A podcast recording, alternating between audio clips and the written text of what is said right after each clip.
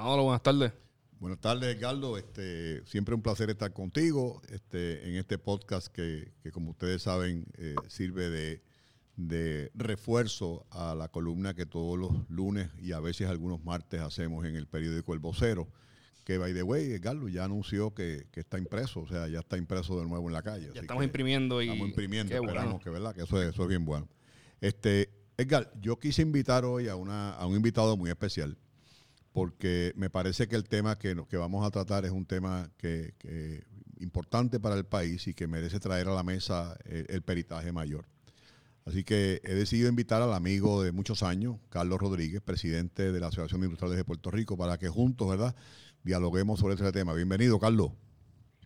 Buenas tardes, Manolo, y eh, muchas gracias por esta invitación. Definitivamente muy agradecido y disponible siempre para poder hablar con el país sobre la industria de manufactura. Sé que tienes un compromiso a las dos y queremos entonces pues agotar los cañones contigo primero, porque queremos aprovecharte al máximo. Carlos, ¿cuál es el sentir que tiene la comunidad industrial de Puerto Rico en relación a estos truenos que de tiempo en tiempo se anuncian en Puerto Rico de, de subir impuestos, de ponerle trabas, de no hacer las cosas como es debido? ¿Cuál es, la, cuál es el sentir a nivel industrial? Mira, eh, Manolo, este, la realidad es que es triste y lamentable por demás que continuamente esto esté pasando, porque definitivamente el, el problema más grande que tiene Puerto Rico es la falta de credibilidad de nuestros líderes políticos y nuestros gobiernos. Y, digo gobiernos porque esto es histórico lo que ha sucedido, ¿verdad? O sea, no es ahora, de, de toda una vida siempre ocurren truenos como este totalmente innecesarios, que laceran lo que tiene que ver con los esfuerzos de desarrollo económico. Y este proyecto en específico hubiera tenido un impacto bien devastador. Este, te adelanto que el, en realidad el daño eh, está hecho. O sea, la gente quizás piense, no, pero no pasó, ¿ok? O sea, digo, toda la industria privada, el sector privado, industriales, la coalición, PIA, todos nos movimos inmediatamente a oponernos a esa a este disparate. Eh, y la realidad es que, ¿verdad? Con esfuerzos concertados eh, de un lado y de otro, pues el proyecto no progresó, pero el pueblo tiene que entender que cuando surgen truenos como estos, eh, los gerentes generales no pueden quedarse callados, o sea, ellos inmediatamente sale una noticia como esa de que van a tocar este un acuerdo o un impuesto que previamente fue acordado y hay contratos para todo esto, pues ellos inmediatamente dentro de su responsabilidad de la empresa tienen que inmediatamente notificar a lo que llaman los CTO, que son los eh, Chief Staff Officers de cada una de estas empresas. Así que, dicho esto, este ya todas estas empresas estaban advertidas de que esto podía pasar, o sea, y empieza todo este movimiento de incertidumbre a nivel corporativo, eh, a ver qué está pasando, empiezan los cuestionamientos a lo que tiene que ver con este, qué está pasando en Puerto Rico, yo pensé que eso estaba tranquilo, ahora me vuelven a tocar el impuesto. Este, así que este, mandas un mensaje totalmente errático, devastador, eh, le abona a la falta de credibilidad de nuestro país, este, y es triste y lamentable. Carlos, este, hay, hay, hay, hay, gente que no, que no entiende, ¿verdad? Eh, la magnitud de estas, de estas decisiones, pero más que nada no entiende el impacto grande que tiene o que traería a Puerto Rico el trasladar 7, 8, 10, 15, 25 líneas de producción a, territorio puertorriqueño que hoy posiblemente se encuentren en China, Irlanda o Singapur. Te pregunto, eh, estos truenos que por primera vez estamos viendo a, legisladores demócratas y republicanos en los Estados Unidos hablar el mismo idioma, que, que, que Pete Navarro en Casablanca ha sido consistente en la necesidad de trasladar y que Puerto Rico es el sitio, que de hecho Puerto Rico es el sitio, ningún territorio norteamericano tiene la capacidad de absorber esa, esa, que no sea Puerto Rico. Eh, ¿cuán, posible es esto? O sea, esto es, esto es viable, los, truenos que estamos escuchando son truenos que realmente traen lluvia o simplemente son truenos que traen ruido. Mira, sinceramente yo creo que Puerto Rico está en una coyuntura única, ¿ok? por primera vez, eh, ¿verdad? Tienes alineados eh, apoyo bipartita en Estados Unidos para traer manufactura a suelo americano. Este, eso incluye, por supuesto, sus territorios. ¿Qué sucede? Si recordamos bien, eh, cuando trastocaron las leyes de incentivos que nos hicieron históricamente la meca de manufactura a nivel mundial, eh, cuando trastocaron esos taxes, lo hicieron con la intención de poder regresar a Estados Unidos, ¿verdad? Este, ellos lo veían como que estaban dejando de recibir 3 billones de dólares, por decir un número, estaba cerca de 2 millones y fracción, 2 billones y fracción. Pues entonces ellos dijeron, no, pues si eliminamos esta sección del Código de Rentas Internas, mejor conocida como 936, pues estos 3 billones, o cerca de 3 billones, va a regresar a suelo americano este, de Estados Unidos. Así que este, lo veían como un costo. ¿Qué sucede? Pues resulta ser que esas empresas lo que hicieron fue que se fueron para China. O sea, ellos no recibieron nada. O sea, básicamente se destruyó el impacto económico, el desarrollo económico este, de largo plazo que veníamos trayendo en Puerto Rico y el gobierno americano recibió absolutamente cero de parte de eso por las estrategias de globalización y el movimiento de manufactura a otros países, siendo China el mayor que cogió y se benefició. ¿Qué sucede? Ahora se dieron cuenta de que eso fue un error graso, porque laceraste la cadena de suministro este, y estamos pagando las consecuencias ahora. Así que yo creo que ese mensaje ha sido contundente a nivel de administración de gobierno de, de Estados Unidos y tanto republicanos como demócratas están trabajando arduamente, intensamente, para ver cómo legislan para poder atraer toda esa manufactura a suelo americano. Y es importante que mencionemos suelo americano porque este no se va a hacer una ley exclusiva para Puerto Rico. Así que yo creo que tenemos que tener eso en perspectiva. ¿Ah? Que es parte de lo importante. Esto no uno 36. Esto es algo que nos beneficiamos nosotros, pero que pero es para todo el mundo. Esto es inclusivo. Simplemente aquí, aquí vamos a traer mucho capital y, y, mucha, y muchas de estas empresas porque tenemos la infraestructura y el expertise humano y el capital humano para, para que caigan aquí y, y empiecen a funcionar desde mañana. Correcto. Y una de las cosas que, ¿verdad? que ha traído la pandemia, este, y vamos a hablarlo un poquito más atrás, vamos a hablar desde María, los huracanes. Este, nos tocó Irma y nos tocó María, este, y la empresa de manufactura en una semana o menos ya estaba otra vez produciendo. Este, y, y hay que señalar que no solamente porque se, se ha levantado su propia infraestructura de energía eléctrica, sino el compromiso de los, em, de los empleados y los recursos que estuvieron ahí disponibles en menos de una semana para ir a empezar a laborar. Eso dice mucho del pueblo de Puerto Rico, sus capacidades y el corazón y, el, y la estamina que tenemos como, como pueblo. Carlos, dentro, de, dentro, de esa, ah. dentro de esa misma línea, eh, yo sé que hace 20 años en Puerto Rico había mucho más manufactura la isla tenía la infraestructura de electricidad y de agua y, todos estos recursos para, apoyar a, más manufactura. Hoy ya tenemos, La, autoridad de energía eléctrica que tenemos hoy puede aguantar que, entren cuatro o cinco líneas de producción en, rápida sucesión en Puerto Rico.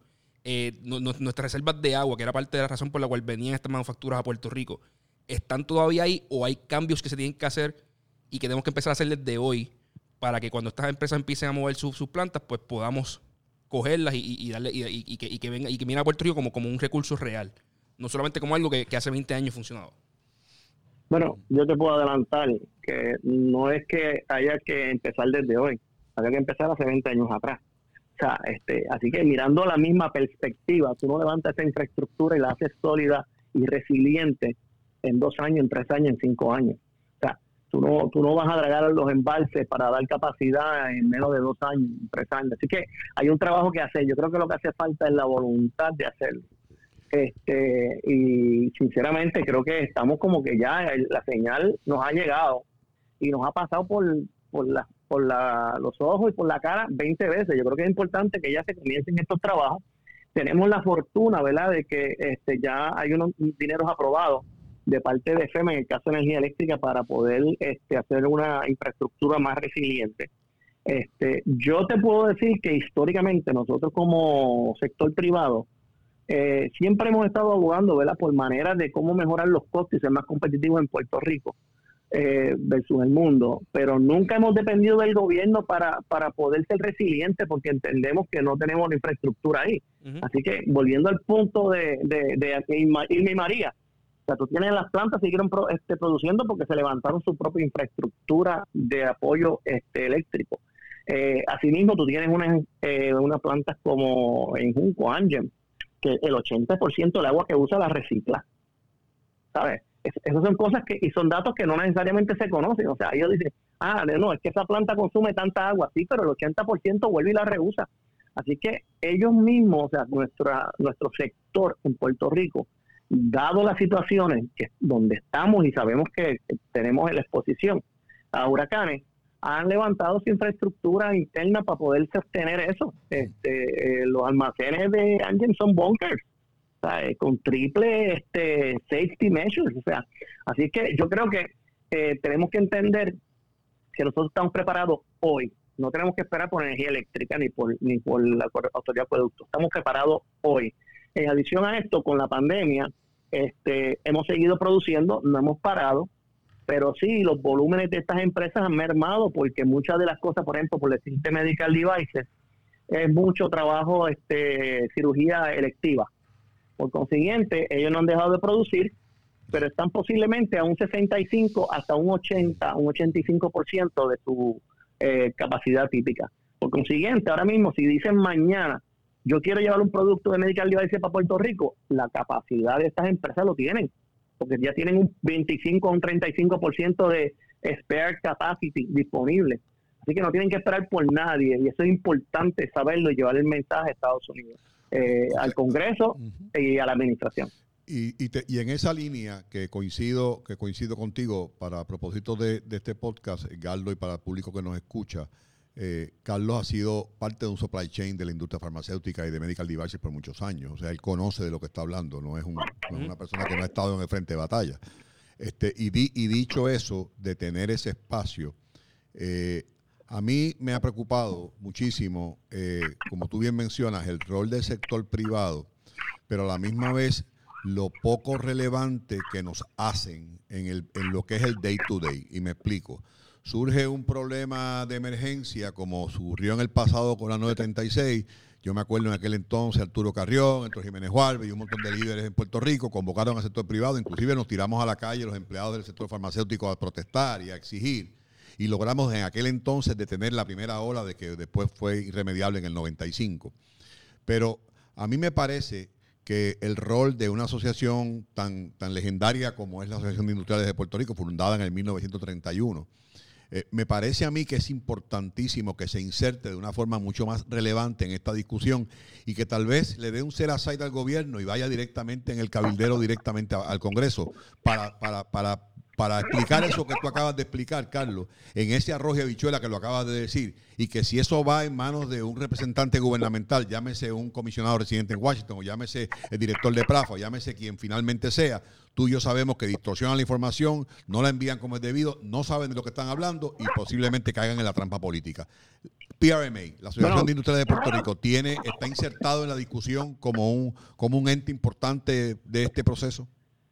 Mira, este Manolo, nos, yo viendo esto de antemano, eh, nombré un comité eh, que le estamos llamando el Task Force de Manufactura en marzo 20. Estamos hablando ya de dos meses de infracción. Este, ahí tenemos tres expertos en taxes, mm. tenemos dos representantes, tres representantes de sectores industriales en Puerto Rico, eh, tenemos un ex presidente de bancos en Puerto Rico en ese Task Force este, y un servidor. Y hemos estado trabajando intensamente desde esa fecha y te digo que son reuniones de dos y tres veces por semana. Este, nosotros le hemos hecho cartas y recomendaciones, pero hemos empezado con cartas al almirante Brown, con cartas a Peter Navarro, con este, hemos estado tomando conference calls eh, activamente con la comisionada residente para entender la legislación que ella estaba o que está sometiendo. Hemos tenido eh, conversaciones con Plasquet, de las vírgenes británicas para entender también su legislación que está sometiendo.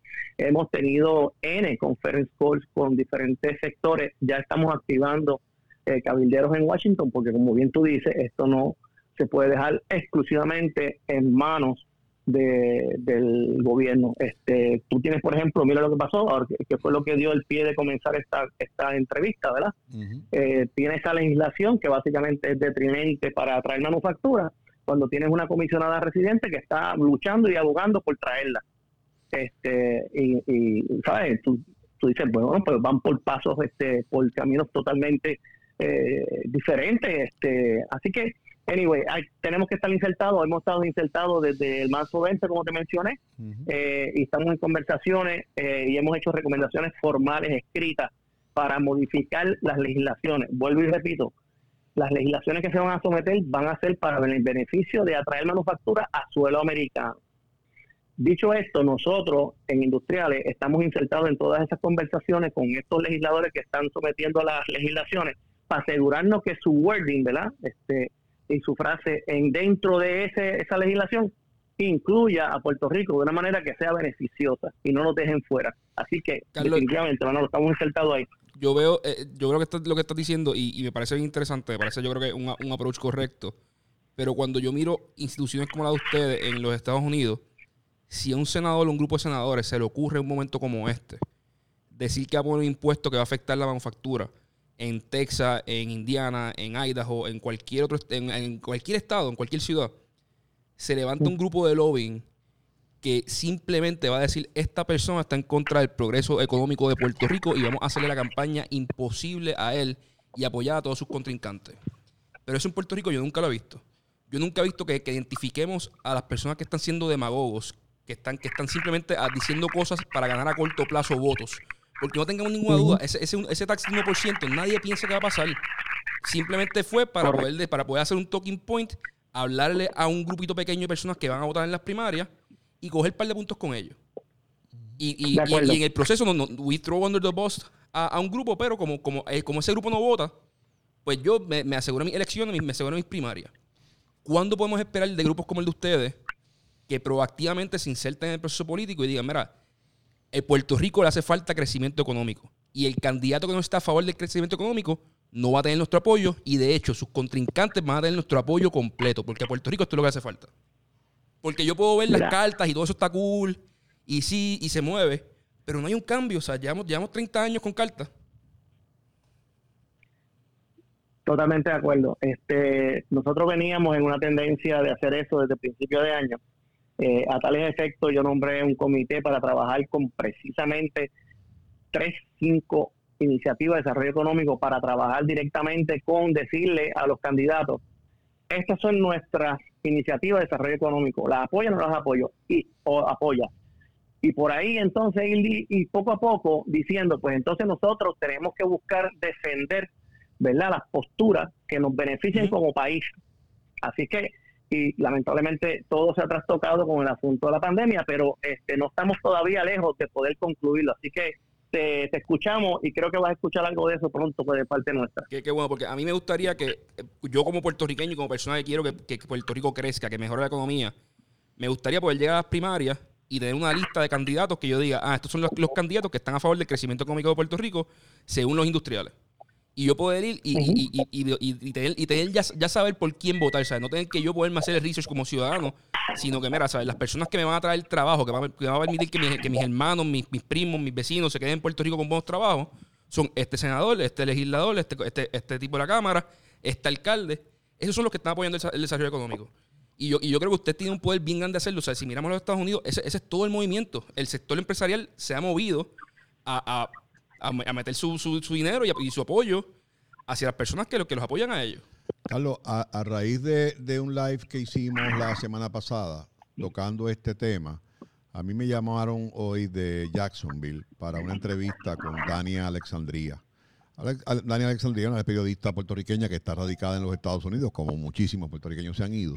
Este, y entre en, la, en la entrevista ella está muy a favor de, de las expresiones hechas por mí en, el, en el live, pero me menciona que la semana pasada tuvo a un legislador de apellido Pérez, eh, lo entrevistó, y que el, legislador de apellido Pérez le dijo que eh, la legislatura PNP no iba a aprobar absolutamente nada que no fuera lo mismo que están en los estados.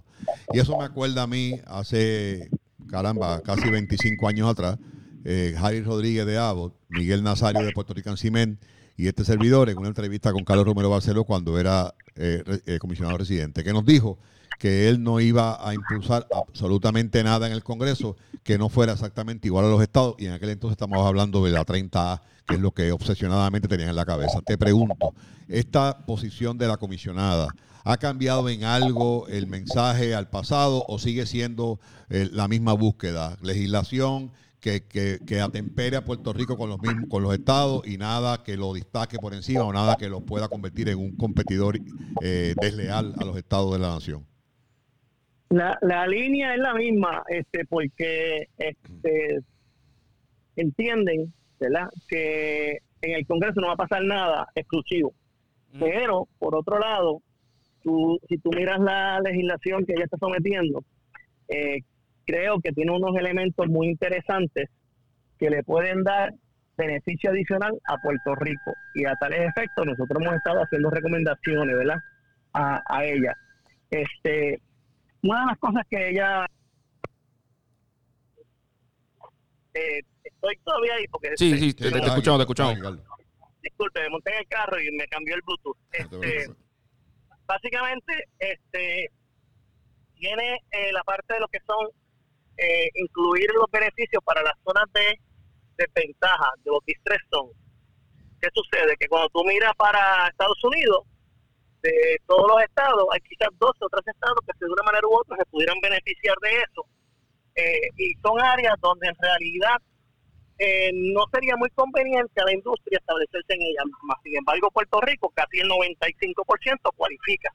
Así que es un punto interesante, un giro que se le está dando que vemos como beneficio en esta legislación de, de la comisionada. Este, pero sí, el lenguaje sigue siendo el mismo, Manolo, viendo tu punto. O sea, eh, no se va a conseguir nada especial para Puerto Rico. Este, se está buscando el wording, ¿verdad?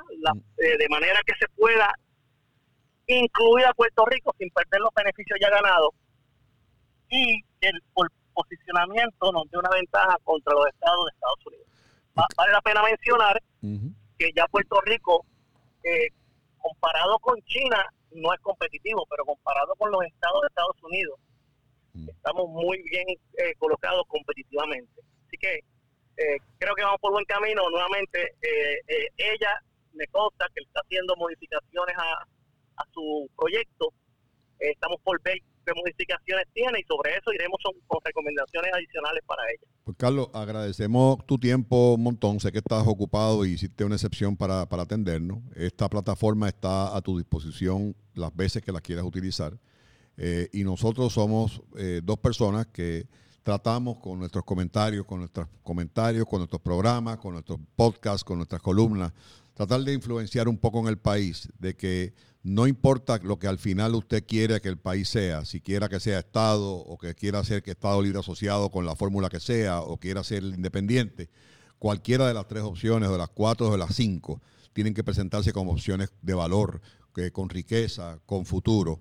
Y, creo, sin duda alguna, que una, una línea, eh, un, una, un, traslado de, de, líneas de producción a Puerto Rico en, en, este, en este momento histórico eh, es, extremadamente importante para muchas cosas que vamos a ampliar, eh, Carlos y yo, en, en, el, en el podcast más adelante. Así que, Carlos, muchas gracias. Ha sido un gran placer. Un abrazo fuerte. Muchas gracias, Carlos.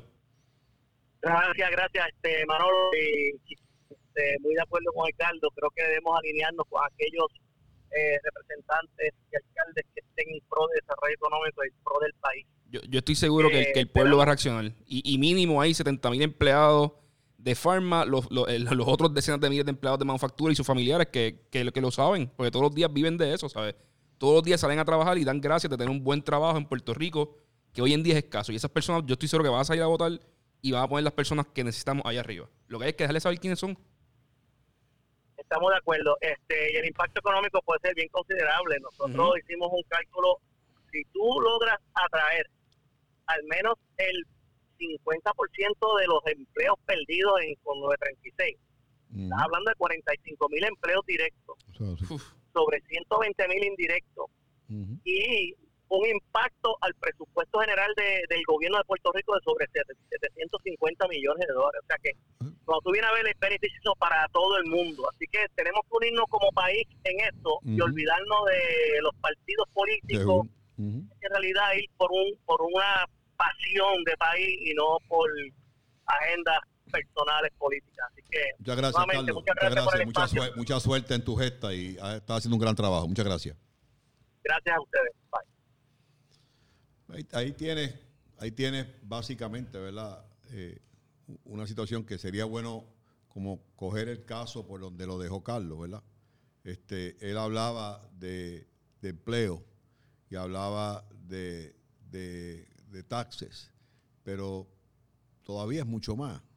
Estamos hablando de educación, estamos hablando de salud, estamos hablando de seguridad, estamos hablando de infraestructura, estamos hablando de turismo, estamos hablando de ocupación de hoteles, Estamos hablando de un sinnúmero de cosas que una, un país industrializado, un país competitivo, un país de vanguardia, no tiene por qué no disfrutar. Y nosotros lo tuvimos una vez.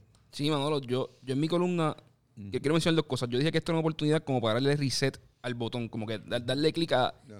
Tuvimos 30 años o 25 años de las peores decisiones del mundo y nos llegó esta oportunidad única de volver al 1995. Cuando yo tenía 5 años y mi memoria es bien poquita, pero yo miro para atrás y leo y es como esto era perfecto. Aquí tú vivías frente a la playa o, a, media hora de la playa como mucho, a media hora del monte, y había crecimiento económico. Si tú querías trabajar y querías, y querías empleo y querías, y querías ser empresario, querías un, empleo estable, existía. ¿Qué, ¿Qué más uno puede pedir en un país? fíjate, Carlos, una de las ventajas de, millennials versus baby boomers es que yo traigo a tu, a tu, a tu presente un poco de historia. Eh, la realidad es que en el 95 la cosa ya no era lo atractiva que fue antes el 95 fue el comienzo, el comienzo del face to reality que demoró 10 años y que no hicimos nada. Pero ya veníamos dando problemas con nuestra capacidad de retener, nuestra capacidad de atraer y nuestra capacidad de ser competitivo. Puerto Rico descansó su única estructura, no tuvo, no tuvo dos estrategias, tuvo una sola, en taxes. Y compañías como Bristol, compañías como Merck, compañías como Pfizer, ya venían tocando la puerta y diciéndole, hey, mi problema no es solamente de taxes, yo prefiero, yo tengo un problema que yo tengo mi cash amarrado en materia prima, en edificios, en maquinaria, y lo más que me cuesta para hacer sustentable a mí es el arandí. Si yo comprometo mi cash... research and Development. Correcto, el Research and Development. Yo me acuerdo, presidiendo yo los industriales en el, en el 2004, 2004, ya a punto de caramelo, la compañía Bristol tenía un proyecto Olympus para Puerto Rico. Los site selectors miraron a Puerto Rico, miraron a Dorado. Era un proyecto de biotecnología. Y el, gobierno de Puerto Rico, me acuerdo que, que, Vilma López de Kelly Services era parte del equipo, estaba también la gente de Pritco. Pero el gobierno de Puerto Rico lo que presentó en la mesa de negociación fue taxes, taxes, taxes y taxes. Y ese proyecto, que muchos de los que estaban envueltos en la, en, la, en la atracción creían que ya era evidente para Puerto Rico, lo perdimos. ¿Sabe quién se lo llevó? No se lo llevó Irlanda, no se lo llevó Singapur, se lo llevó Oklahoma. ¿Por qué? Porque entendieron qué es lo que estaba buscando ese, esa, esa operación de manufactura no buscaba taxes porque los primeros 6, 7 años no ganan un bellón. ¿Para qué tú quieres taxes si no ganas chavo? Pero la bodega de, de, raw material, la infraestructura y el equipo, el Estado se lo puso. Y cuando empieces a ganar chavo, me paga los taxes. ¿ah? Y así fue. Sí, sí. Y así fue. Yo, te subsidié la, yo, te subsidié la entrada, la entrada, te, te subsidié la entrada Correcto. Y, tú me pagas el long term. Y es al revés, es al revés. Después ocurrió otro fenómeno que también es importante señalar, cuando las plantas químicas empezaron a perder sus patentas. Y aquí un industrial que fue VP global de Pfizer y cofundador de MOVA, Carlos H. Ríos, que se dio a la tarea con un grupo de industriales de primer orden de tratar de evitar que esas plantas químicas cerraran. ¿Por qué evitar que cerraran? Porque una vez usted cierra, una vez usted apaga una planta química, destruyala, porque la contaminación se va a apropiar de ella. Me acuerdo en aquel entonces, Abbott tenía una operación, Lili tenía otra operación, Wilder creo que tenía otra operación, y Carlos buscó afanadamente capital, local precisamente para convertir esas compañías en, empresas puertorriqueñas que sin duda nos posicionarían como, como un hub mundial de bioequivalentes y bigenéricos. Y él ya tenía la experiencia porque eso era MOVA. Era MOVA y no pasó absolutamente nada. Y, el que no sepa lo que es MOVA es la, historia de Success, es, el poster child de lo que pudo haber sido Puerto Rico. Definitivamente. Una compañía empresada por, por, un, por una persona, en, eh, por, Joaquín Biso, que fue ejecutivo, en, creo que fue en Pfizer también o en Merck. Y en Roche también. Eh, eh, cogió capital de, del Banco Gubernamental de Fomento, empezó, empezó una farmacéutica y papi trabajó para ahí. Y papi me decía, mira, nosotros hacemos los productos más difíciles. Porque Joaquín dice, si, si es difícil, más nadie lo hace, por lo cual nosotros no, tenemos, no tenemos competencia. José Negroni, y por ahí seguimos. José Negroni este, Carlos del Río y muchos cientos de puertorriqueños que ayudaron a levantar y que vino una compañía inglesa, Pantheon, y los compró de nuevo y el resto de historia. yo otra vez, la historia de la industria, de la industria farmacéutica en Puerto Rico tuvo un solo fallo. Y el fallo lo tuvo el mismo Pritco, que en ningún momento condicionó, condicionó los beneficios contributivos que daban en aquel entonces al desarrollo de la industria puertorriqueña. ¿Y en qué nos convertimos? Nos convertimos en suplidores del negocio local. Cuando el negocio local desapareció, pues desaparecimos nosotros.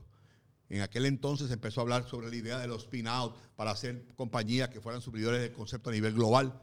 Pero la visión no está, ni ha estado, ni estará nunca en el gobierno porque obsesionadamente viven en ser electos y en ser reelectos. Esa es su única obsesión.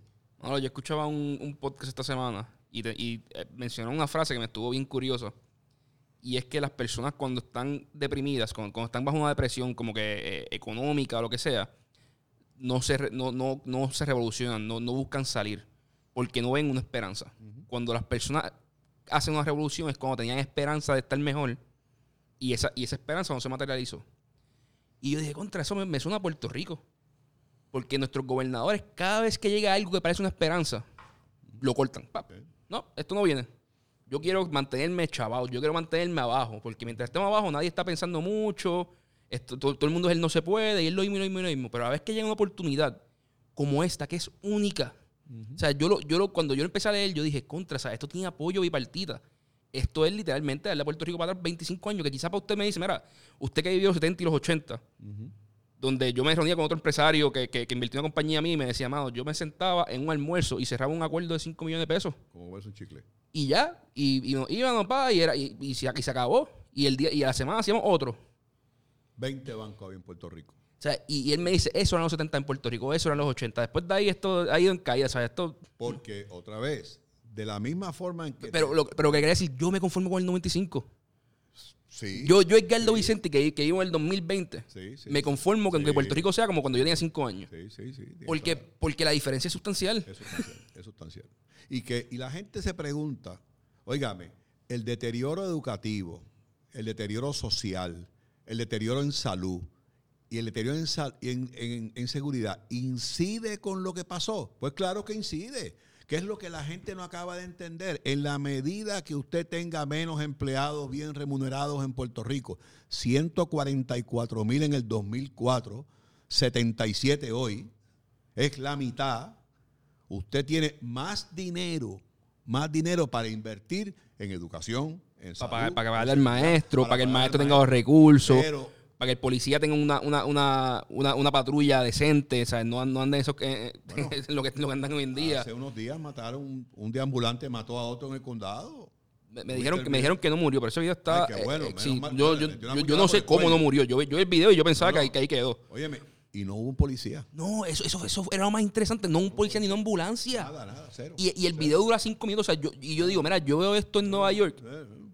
Y mínimo una ambulancia llega en, ese periodo de tiempo. Porque claramente la discusión no había empezado ahí cuando empezó el video. No, no, Esto es una discusión que llevaba tiempo. O sea, el tipo tenía una silla, el otro tenía un cuchillo en la mano. Había gente viendo alrededor. O sea, yo estoy seguro que hubieran cinco o seis llamadas al 911. Y no llegó ni una ambulancia ni un policía. Y si eso es lo que queremos nosotros para el país, pues entonces escuchemos y hagámosles caso a los, a los discursos populistas de estos legisladores, que te lo tengo que decir, tal parece que nunca han administrado ni un carro de piragua, cuando realmente lo que están haciendo es que a expensas de poder, de crear poder, de crear pobreza para controlar, tronchan diariamente la calidad de vida y el futuro de nuestros nietos y de nuestros hijos. Eso es lo que están haciendo. Pero volvemos a lo mismo. Y no, pueden decir que es por la estadidad, porque con la estadidad está mejor, porque esto es positivo para la estadidad. Como bien dijo Carlos, aquí no se está creando una 936, esto no es un beneficio especial para Puerto Rico. Aquí, aquí, aquí estamos igual que los estados, simplemente Puerto Rico tiene una infraestructura y una expertise que haría bien favorable y bien fácil que estas empresas vuelvan a caer en Puerto Rico y, levantemos la economía. Y de ahí nos toca a nosotros hacer lo que, lo que no hicimos en el pasado, que es coger ese capital que, entra nuevo y reinvertirlo para crear empresarios nuevos, montar nuestras propias fábricas. O sea, ahí, es que nos toca a nosotros aprender del pasado. Pero primero tenemos que tener la, manufactura de vuelta en Puerto Rico. Y es importante eh, eh, recalcar todo eso que estás diciendo, Edgardo, porque no todos y gran parte de los estados de los Estados Unidos, y yo te diría que el 99% del territorio norteamericano, no tiene la infraestructura para recibir líneas de producción. Eso es así, con algunas raras excepciones, algo en Seattle, algo en New Jersey, Boston es más en el área científica que en el área de producción. Eh, Atlanta tiene, Atlanta, y Georgia tienen, tienen, par de plantas, es el hub. El, el, Bush, Bush, el Jeff Bush, Jeff Bush, sí, el que era eh, el gobernador de Florida, estaba detrás de las biofarmacéuticas, detrás de ella para meterlas en Florida. La industria aeroespacial ya está en Orlando. O sea, no estamos hablando de los marietas ya están allí. O sea, esto no es cuestión de que la gente pueda pensar que estamos en una, estamos solos todavía en el mundo, nuestros recursos humanos. No, en este momento, Edgardo, más que nuestros recursos humanos, más que nada, es la infraestructura farmacéutica que todavía queda aquí. Eso, ese, ese es lo grande nuestro. Sí, no, pero, pero aquí, aquí estamos diciendo, no, Estados Unidos, pero vamos a ver bien claro. La, la farmacéutica están mirando, ah, yo puedo estar en Canadá y suplo igual de fácil a Estados Unidos. Yo puedo estar en México y suplo igual de fácil a Estados Unidos. Es arreglar el, el supply chain, o sea, es, no estar en el otro lado del mundo con toda mi, mi, manufactura allá. Es balancearlo. Es balancearlo. Pero puede ser Puerto Rico, igual que puede ser un estado, igual que puede ser Canadá, puede ser México. Y todo el mundo está buscando esto. Como comer tu chicle. Y nosotros somos los únicos que lo tenemos más fácil, o sea, lo tenemos ahí porque ya teníamos esto antes. Tenemos toda la expertise, la, la, la, nuestras universidades siguen enseñando para esta gente porque nunca evolucionaron, ¿sabes? Nunca se tomaron, en los últimos 20 años no tomamos la molestia de, evolucionar la Universidad de Mayagüez, por lo cual siguen enseñando precisamente lo que les hace falta. Eso es así. Y no aprovechamos la oportunidad, Maduro. porque volvemos a lo mismo. Y, yo te voy a decir una cosa. Yo no estoy oyendo, eh, en el caso del PNP es una obsesión, porque es obsesivo.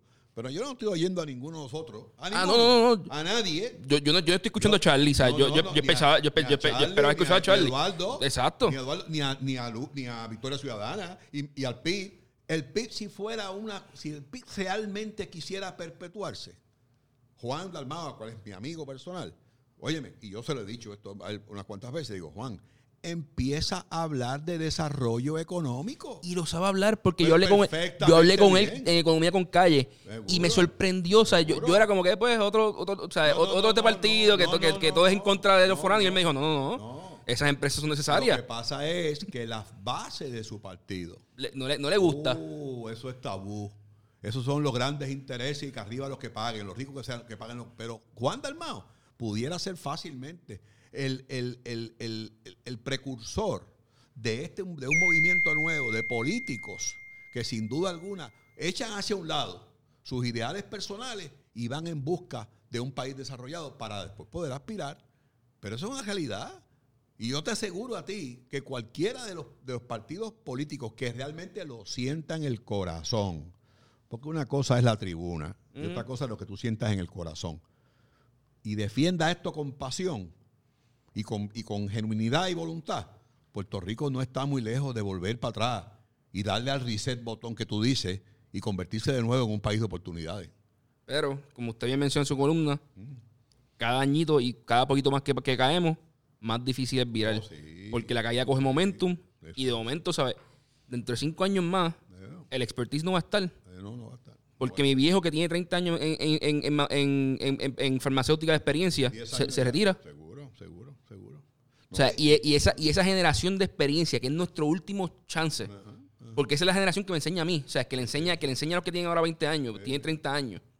Esa generación se va y ahí se acabó todo. Y, el supply chain no es solamente farmacéutica. Cuidado. Aquí hay un montón de edificios vacíos, otroras edificios de, de operación de manufactura, que pudieran fácilmente convertirse fácilmente en una industrialización agrícola de primer orden. La única diferencia es que obviamente no podemos comprarlo todo en Puerto Rico porque el 70% de nuestro terreno está sembrado en cemento. Pero traes el insumo agrícola a Puerto Rico, lo conviertes en producto terminado, lo devuelves al país de origen, los insertas en la cadena de consumo en los Estados Unidos, los insertas en la cadena de consumo y ¿qué logra? Empleo, exportación, reducción de importaciones, riqueza interna. Eso es así. Y te, mueves, y te mueves hacia el este y vas a Rubber Road, donde tienes unas facilidades de primer orden que todavía siguen comiendo de lo que pica el pollo, por no decir la palabra correcta, y conviertes allí en el paraíso del mantenimiento de flotas pesqueras en todo el hemisferio. Porque tiene toda la infraestructura. No es difícil. Lo que pasa es que no les importa, porque lo que quieren crear es precisamente pobreza, porque con la pobreza yo justifico un político. Y a eso es que yo me resisto. Por eso es que la pasión que yo puedo poner en este tipo de temas no nace de que quiero que vengan o que no vengan. Nace de que me da coraje que todavía no entendamos que la agenda escondida de la mayoría de ellos es crear dependencia y crear pobreza para justificarlos ahí. De acuerdo. Y, nosotros y los empresarios, vamos a sacar esa lista. Yo quiero esa lista de los, de los 50 candidatos multi, de, todos los partidos que son pro empresa, los que van a tomar la decisión correcta cuando llegue el momento. Pero no sea, está siendo un poco greedy, Edgardo. Hay 52 legisladores y 27 senadores. Tiene 50, pues dame 10. Ahora sí, vamos a bajar la, la cifra. Yo quisiera... dame 10 y dame 5 alcaldes. Si este espacio, nosotros el día primero de noviembre, podemos hacer una recomendación responsable de quiénes son los candidatos a los, de los partidos que realmente saben, han, demostrado fuera de toda duda razonable de poner sus intereses personales a un lado por el bienestar del país, este espacio que tú y yo presidimos lo vamos a convertir en un foro vivo para que la gente por lo menos se eduque y no simplemente mire la papeleta y dice, esta cara como que la conozco, espérate, pan, déjame votar por él. Otra vez, por eso que usted ve que son locos con la fotografía, por eso que usted ve que todo el mundo anda con un fotógrafo, ¿Usted porque, porque tiene un álbum de boda en la casa? No, la razón por la cual andan con fotógrafos es para que la cara la repliquen y la repliquen y la repliquen y la gente vote por inercia. Porque yo me acuerdo de eso, yo, lo he visto adelante. Ah, eh, eh, ¿cómo este? Eh, ah, Vázquez, ah, Vázquez, así, pan, van, votar por Vázquez. Y a lo mejor Vázquez es, es una batata. O sea, hay, hay legisladores que se pueden mirar. No hay mucho, no hay mucho. ¿Cuál es el enemigo más grande del legislador en Puerto Rico? La fidelidad al partido político. Si la fidelidad fuera al pueblo y fuera al país, la cosa sería distinta. Por eso es que los presidentes del Senado, los presidentes de la Cámara. Pero yo, yo, me, yo, me, yo me debo a mi partido. Porque sin la infraestructura no gano. Pues seguro. Pero si se quedan infraestructuras paralelas y ah, pues nosotros los empresarios empezamos a crear infraestructuras paralelas y sacamos nuestra gente a votar, pues entonces ellos pueden ser, disidentes y, estar tranquilos y decir, no es así, yo soy PNP Popular o de Victoria Ciudadana, pero yo en esta no estoy con ustedes. Cualquiera de ellos. Y en la, y en la realidad, la, la, realidad que por encima, cuando usted sale electo gobernador en Puerto Rico, usted es gobernador por 90 días. A los 90 días el partido le hace un takeover y quien dirige sus decisiones es el partido político. Hasta que llegue una persona que realmente ponga por encima los intereses del país. Manolo, Boomers versus Millennials. señor. Eh, nos pueden encontrar en Spotify, en la página del vocero en podcast. La columna está en el vocero digital y en el vocero ahora impreso. Que en verdad me alegra que salga el periódico impreso de nuevo. A mí leerlo digital, ¿sabes? yo soy un tipo digital. Sí, pero, pero el periódico tiene algo que, me gusta. Tiene la tinta, la tinta. Y yo extraño cuando era gordo, ¿sabes? Como cuando había periódico de verdad, aunque no lo leyera completo, era como que daba placer cogerlo. definitivamente. Eh, esperemos que algún día pues tengamos algo de eso de vuelta. Muchas gracias, Manolo. Gracias a ti, Carlos.